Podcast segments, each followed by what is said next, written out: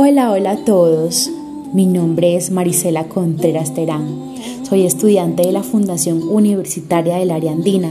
específicamente del programa de licenciatura en Pedagogía Infantil. Por ello,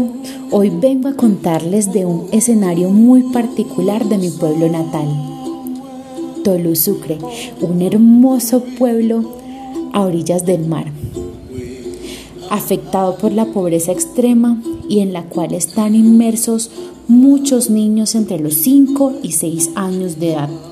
los cuales conozco y en ocasiones les he prestado mi colaboración docente.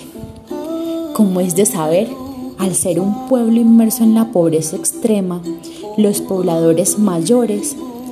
padres de los niños que acabo de mencionar, son personas en su mayoría iletradas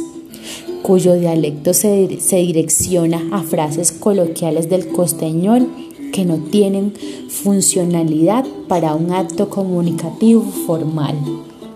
En este orden de ideas, los niños han adquirido ese mismo lenguaje, en ese sentido del lenguaje y en lo poco, claro está. Muchos de ellos no asisten a la escuela al no tener los recursos para comprar un uniforme o al no tener cómo transportarse o simplemente por quedarse ayudando a sus padres en las labores de pesca y descamados. Esta, mis queridos oyentes, es la realidad de la mayoría de la población de primera infancia de mi amado Tolú, donde los niños no han adquirido un vocabulario formalmente establecido y son pocas las palabras que incluyen en su dialecto son pocos los sustantivos que usan al hablar y no sostienen una conversación por lo menos al preguntarle ¿cómo estás? Solo dicen su nombre y contestan pocas preguntas difícilmente. Como lo podemos ver,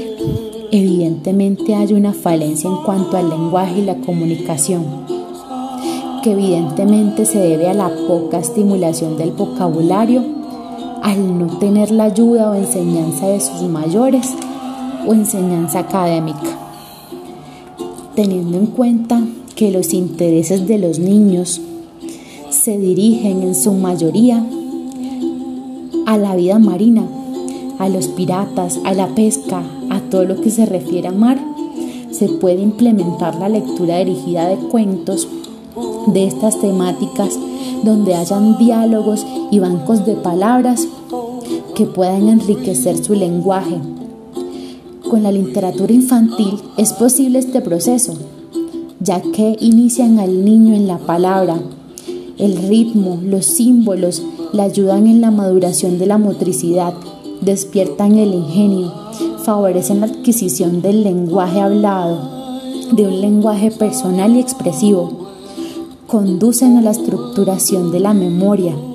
usar palabras precisas. Aparte, sería de gran impacto para mi práctica pedagógica como maestra en formación, porque aparte de mitigar un problema de lenguaje, estaría incentivando el amor por la literatura, ya que al ser la fuente de ciertos conocimientos guías que no tienen estos niños, podría jugar con los personajes de las historias, de tal manera que también integren los valores morales, los cuales no saben por no ir a la escuela o simplemente porque no tienen ese conocimiento inspirado desde sus, desde sus mayores. Transmitir costumbres, creencias que les ayuden a integrarse a la sociedad que les ha tocado vivir.